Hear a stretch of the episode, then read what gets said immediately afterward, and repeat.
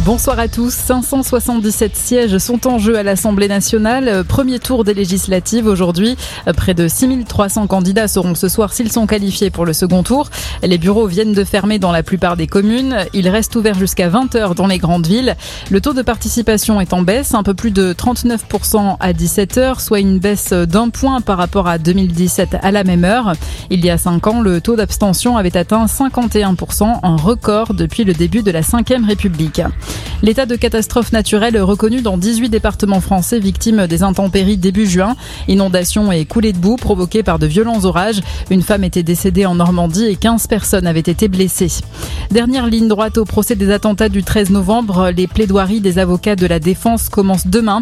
Le parquet national antiterroriste a demandé la réclusion criminelle à perpétuité incompressible pour Salah Abdeslam, dernier membre encore en vie des commandos du 13 novembre. Le verdict sera rendu le 29 juin.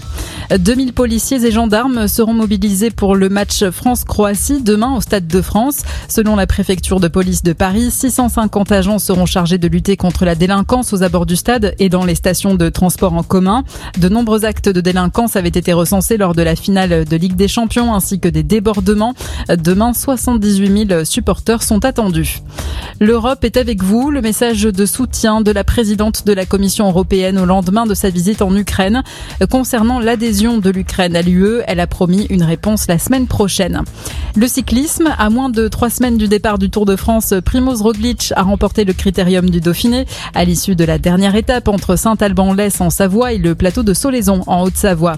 Et puis un mot de rugby, suite des barrages du top 14, Bordeaux-Bègle reçoit le Racing 92 à 21h05. Le gagnant affrontera Montpellier en demi-finale le week-end prochain.